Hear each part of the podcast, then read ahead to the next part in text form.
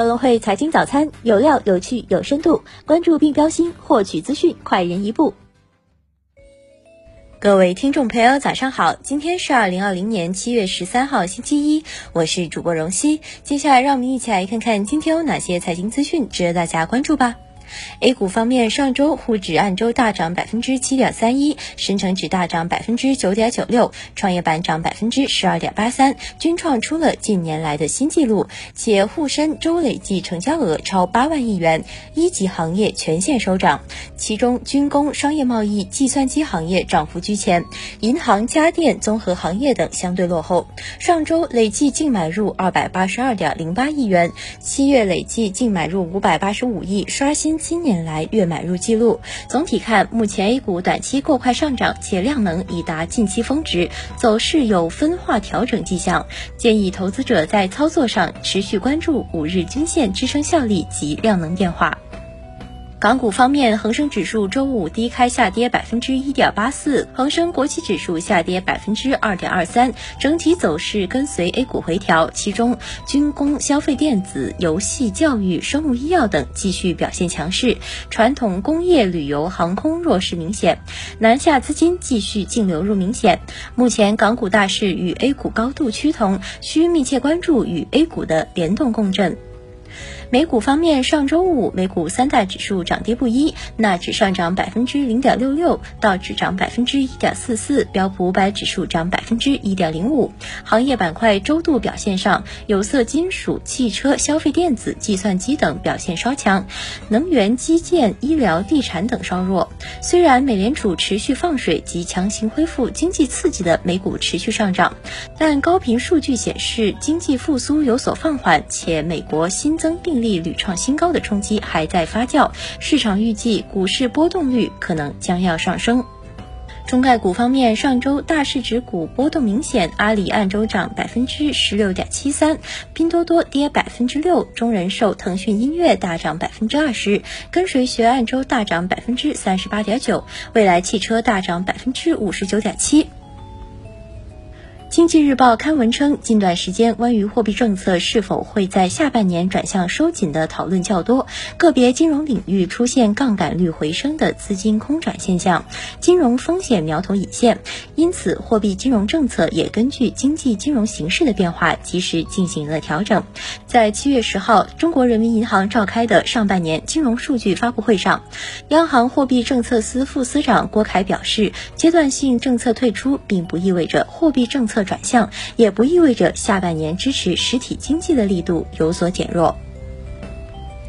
在美国宣布退出世卫组织仅仅四天后，欧盟、加勒比和南美国家就对美国的单边主义行动做出了回应，包括德国、法国、西班牙、巴西和阿根廷在内的十八个国家外长共同发表声明，称坚决支持联合国，特别是世卫组织。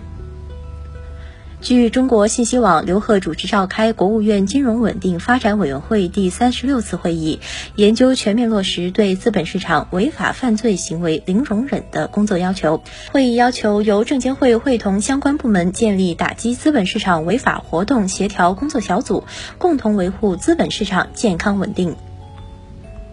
中华人民共和国资源税法将于二零二零年九月一号正式实施。记者十二号从国家税务总局了解到，根据相关政策规定，国家税务总局起草了《国家税务总局关于资源税征管若干问题的公告》征求意见稿，近日向社会公开征求意见。七月十二号，华为消费者业务 CEO 余承东在其微博预告，华为 HiCar 将于十二号正式上线。此前，据业内人士消息，华为基于 5G 的 HiCar 技术将于六月首次出现在比亚迪汉 EV 上，然后从大约三十个不同的汽车品牌进入车型。据业内人士消息，台积电、高通等均被曝已向美方递交意见书，希望确保对华为的供货。报道称，美方给出的要求是，企业需要在七月十四号前成交。中国平安发布公告，招商蛇口本次向平安资管非公开发行股份价格调整为十五点七七元每股。平安资管同意以现金认购招商蛇口本次非公开发行的二点二三亿股股份，认购金额为三十五点一八亿元。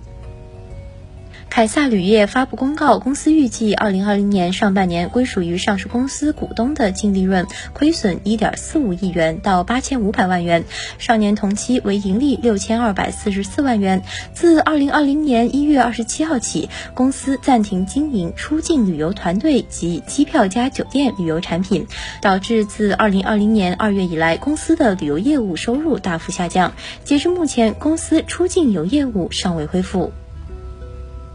英国路透社十一号发布一则独家消息称，中国台湾代工制造商富士康计划投资十亿美元扩建其在印度南部的一家工厂，并在那里组装苹果手机。富士康回应不予评论。再来关注一下股市方面的消息，Win 的数据显示，本周两市共有四十三只个股面临解禁，以最新收盘价计算，合计解禁市值为八百八十六点四一亿元。硕士生物公司产品新冠检测试剂盒列入 WHO 应急使用清单。